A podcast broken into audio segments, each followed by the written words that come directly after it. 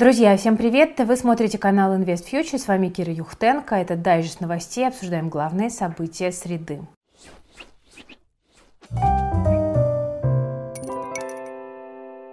Ну что ж, друзья, если мы посмотрим на мировой рынок, в том числе на американский, то увидим, что там набирают обороты разговоры о рецессии. Э, сегодня вышли протоколы заседания ФРС, но, наверное, еще немножко попозже о них скажу. Но в целом надо сказать, что, конечно, грядущее повышение ставки начинает рынок нервировать, так же, как и сокращение баланса.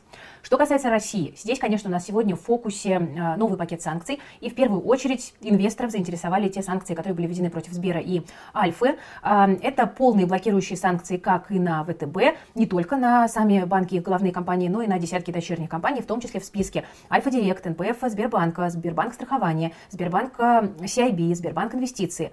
Альфа-капитал, насколько я понимаю, по крайней мере, вот это заявление, которое было опубликовано в канале Альфа Wealth, э, под санкции не попадает, потому что это отдельная компания. Ну, пока опираемся да, вот на ту информацию, которая есть. А при этом интересно, что на Сбер не стали все-таки накладывать ограничения по оплате энергоресурсов. Почему? Да чтобы не подстегивать и без того высокую инфляцию, которая становится проблемой для американской экономики в том числе, как и для российской, да, опять же. Но мы сейчас говорим именно про санкции. А, и в итоге мы видим, что рубль сегодня укреплялся ниже 80 за доллар, несмотря ни на что. А, ну, акции Сбера, вот, например, упали на 4%. Смотрите, э, что у нас по брокерскому обслуживанию. Если коротко, то пока ничего не понятно, потому что в самих компаниях уверяют, что э, новые меры никак не отразятся на клиентах Сбера и Альфы. Ну, у Сбера действительно ситуация более понятная, потому что там не было СПБ биржи, и мы всегда Сбер за это ругали, но кажется, вот действительно в новых реалиях это скорее плюс, чем минус. Э, была опция покупки иностранных акций на московской бирже за рубли, но я так понимаю, что там проблем никаких нет. По Альфе не очень понятно, потому что если эта история аналогичная ВТБ, то э, все-таки, вот как бы, ну, рассуждая логически, мы не можем исключать, что инвесторам придется снова переезжать к другому брокеру. Э, особенно, конечно, здесь сейчас тяжело морально людям, которые только-только переехали из ВТБ, и теперь, возможно, их отправят как бы в новое путешествие. Э, и так это путешествие не сладкое, и как бы тоже усеяно всякими трудностями. Э, вот как бы США объявили о временной приостановке расчетов с контрагентами, но в службе поддержки Альфа в том числе заявляют, что по-прежнему можно работать с иностранными бумагами и валютой, и вот якобы как бы никаких проблем нет. При этом фактически есть время у компаний, э, чтобы завершить операции, э, у американских компаний, чтобы завершить операции с российскими контрагентами. Э, для Сбера транзакции разрешены до 13 апреля по генеральной лицензии, для Альфа-банка до 6 мая. Поэтому, скорее всего, если какие-то проблемы и начнутся, то они начнутся после этих дат. Что еще? Есть мнение, что из App Store, Google Play могут пропасть приложения банков, потому что для американских компаний есть запрет на ведение бизнеса с санкционными банками, но это пока, опять же, не точно. То есть, если говорить про брокерские услуги, резюмируем, да, Сбер и Альфа уверяют, что все хорошо, не стоит ничего бояться. Э, пока не хватает информации для того, чтобы понять, действительно ли это так, но в целом мы не можем исключать, что действительно э, Сбер и Альфа успели подготовиться после э, истории с ВТБ, потому что там были некие пертурбации со сменой названий, со сменой там, владельцев и так далее, и, возможно, действительно отходные пути уже проработаны, но это не точно, поэтому будем ждать конкретики. Честно говоря, вот мое субъективное мнение, я писала об этом сегодня в моем телеграм-канале, Кир Юхтенко, он так и называется, если бы у меня были сейчас иностранные акции на Альфе, я бы от греха подальше их пока продала. Но важный момент, людям, которые а, были переведены из ВТБ в Альфу, до 11 апреля, по информации вот от наших подписчиков, продавать ничего нельзя. Так что тут тоже будьте осторожны. В общем, везде какие-то угрозы таятся сейчас, к сожалению. И э, ну, у меня в целом сейчас как бы нет доверия к тому, что система устойчива. Поэтому, как минимум, иностранные акции э, я считаю, что держать пока не очень безопасно. Как будет безопасно, я все спокойненько перекуплю. Э, но я просто хочу пожалеть свои нервы и не понимаю, зачем мне брать на себя лишние как бы, инфраструктурные риски. Друзья, движемся дальше. Еще одна новость по российской экономике, которая сегодня обсуждалась во всех мировых финансовых СМИ. Это, конечно, тот факт, что Минфин впервые исполнил обязательства по еврооблигациям в рублях. Сумма выплат немаленькая, почти 650 миллионов долларов. Облигации эти истекают в 2022 году и в 2042 году, там купонный доход. И Министерство финансов поясняет, что иностранный банк-корреспондент отказал в исполнении поручений, которые были сделаны, и Минфин был вынужден привлечь э, для осуществления необходимых выплат Российский финансовый институт. Деньги были перечислены НРД 4 апреля, и Минфин как бы утверждает, что обязательства выполнены, и формально это так и есть. Но вопрос в том, э, что скажет э, на эту тему как бы иностранная общественность, зарубежная общественность. И, скорее всего, скажет она, что это является техническим дефолтом, потому что в контракте прописано исполнение в долларах. Поэтому фактически у нас есть вероятность того, что через э, там, 30 дней будет объявлен э, технический дефолт, э, потом может пойти кросс-дефолт. Ну, в целом, пока в этом нет ничего драматического. Это не дефолт по ФЗ, я в очередной раз хочу подчеркнуть, но это, конечно, такая не очень позитивная новость в целом для российской финансовой системы, потому что, как минимум, она ухудшает как бы, доверие к России как к заемщику с точки зрения там, рейтингов и всего остального. Ну и, кроме того, не очень понятно, каким образом зарубежные страны будут пытаться как бы, получить то, что им причитается в долларах, если они будут на этом настаивать. В общем, э, за этим будем очень внимательно следить. Ну, а тем временем инфляция в России продолжает разгоняться. В годовом выражении она уже составляет 16,7%. Это максимум с марта 2015 года. Это официальные данные Росстата. С начала года инфляция уже приблизилась к 10%. При этом среди всех товаров сильнее всего подорожал сахар, это неудивительно, на 5%, на 2% курица, на 3% рис, на 2,5% поваренная соль. А, ну и а, в целом есть также так резко подорожавшие товары из овощей. Это, например, лук, капуста, свекла, морковь, картофель, яблоки. Цены на огурцы, между прочим, снизились, на помидоры тоже и даже на бананы. Если говорить про услуги, то сильнее всего, по данным Росстата, дорожали авиабилеты в эконом-классе. Ну, по понятным причинам, да, потому что многие резко захотели поехать куда-нибудь отдохнуть и, возможно, даже и на подольше. И вот, возможно, те люди, которые едут отдыхать, хотели бы купить валюту, но тут вот новость от Федеральной налоговой службы.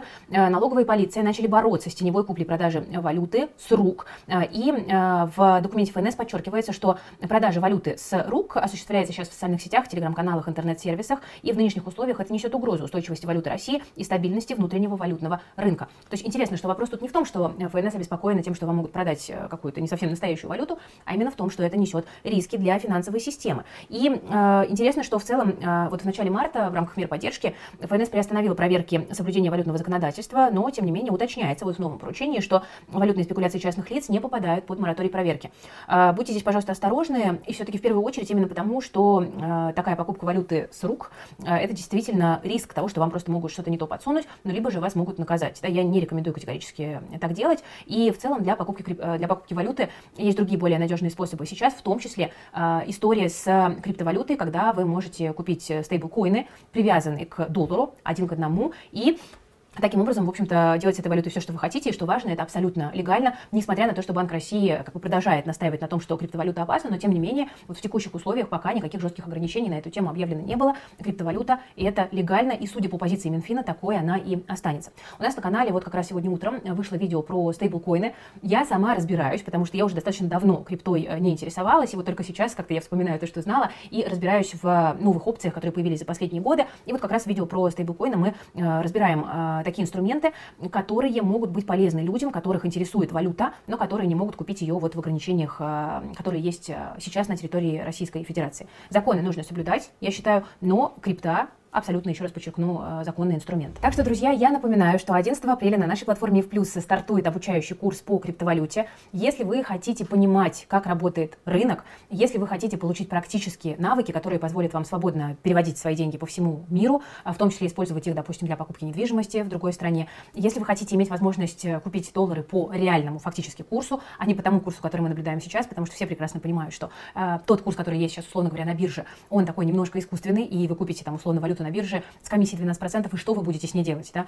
А, для меня, например, это вопрос открытый. С криптой здесь мне вот в текущей ситуации, как это ни странно, кажется, что рисков меньше, ситуация прозрачнее. А если вы хотите диверсифицировать свой портфель, научиться зарабатывать на криптовалюте и при этом понимать все риски, а мы обязательно будем проговаривать, какие риски есть и как их минимизировать, то приходите учиться к нам на курс. Проводит его э, Илья Бутурлин и Женя Попов, ребята, которые работают с криптовалютой уже много лет, имеют огромный практический опыт, им точно есть что вам рассказать. Я на этом курсе буду слушателем. Э, приходите, он будет доступен для подписчиков и в плюс, так же, как и другие наши образовательные материалы. Ссылка есть в описании к этому видео. И вот, кстати говоря, сегодняшняя свежая новость, которую транслирует э, коммерсант. Э, Ксения Юдаева, первый зампред э, ЦБ, заявила, что инвестиции в криптовалюты могут привести к сокращению российского финансового сектора и снижению потенциала роста экономики России. В случае массового приобретения криптовалют, говорит госпожа Юдаева, их использование в качестве средства платежа представляется неизбежным.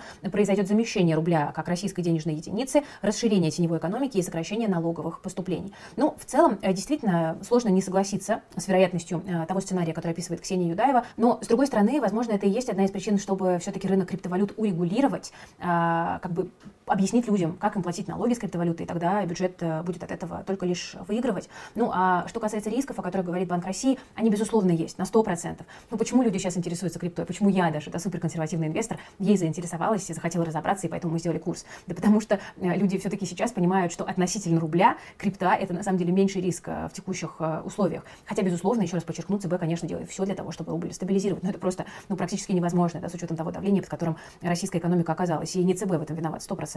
Ну, в общем, э, приходите еще раз, да, учиться, а мы давайте с вами пойдем э, дальше. Смотрите, сегодня у нас э, вышли протоколы последнего заседания ФРС, и что мы там видим? Мы видим, ну, по сути, подтверждение того, о чем мы говорили, что повышение ставки в мае сразу на полпроцента возможно. Я напомню, что в середине марта ставка была повышена впервые за долгий период времени на 0,25. Также ФЕД считает, что уместно одобрить сокращение баланса уже в мае. Сокращать будут на 95 миллиардов долларов ежемесячно.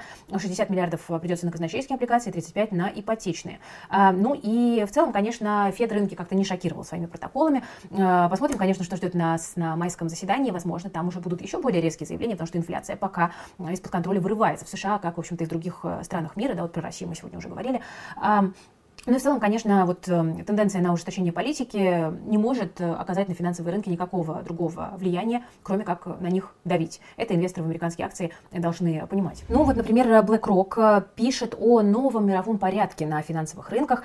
Там говорят, что мы становимся свидетелями ситуации, которая предполагает более высокую инфляцию и процентную ставку, чем в период с 2008 по 2020 год. И это формирует более сложную среду для инвесторов, особенно в свете ситуации на территории Украины, которая делает акции акцент на удорожании энергии и сырья. Бенефициаром могут оказаться американские акции, они более защищены, чем европейские, от повышения цен на энергоносители и прямых экономических последствий конфликта, пишут в BlackRock. Что касается облигаций, там считают, что сейчас э, Облигации имеют э, меньший э, защитный фактор, чем э, в традиционные периоды, потому что корреляция облигаций с акциями сблизились. При этом BlackRock позитивно смотрит на борьбу ФРС с инфляцией, считают, что она будет в диапазоне 2-4% в конце этого года. Также в BlackRock считают, что меняется порядок поведения инвесторов на рынке акций. Если в последние годы в почете были акции роста, то сейчас ситуация переметнется в пользу акций стоимости, и, скорее всего, фундаментальный анализ снова может начать работать. В этом, конечно, есть хорошая новость. Но посмотрим. Посмотрим, насколько BlackRock прав в своих оценках. Ну что ж, друзья, на этом на сегодня у меня все. С вами была Кира Юхтенко, команда Invest Future. Ставьте лайк, подписывайтесь на канал, жмите на колокольчик. Это все поддерживает нашу работу и помогает в продвижении этого ролика. Спасибо, что смотрите, поддерживаете в эти непростые времена. Держитесь, берегите себя, своих близких и свои деньги. Всем пока.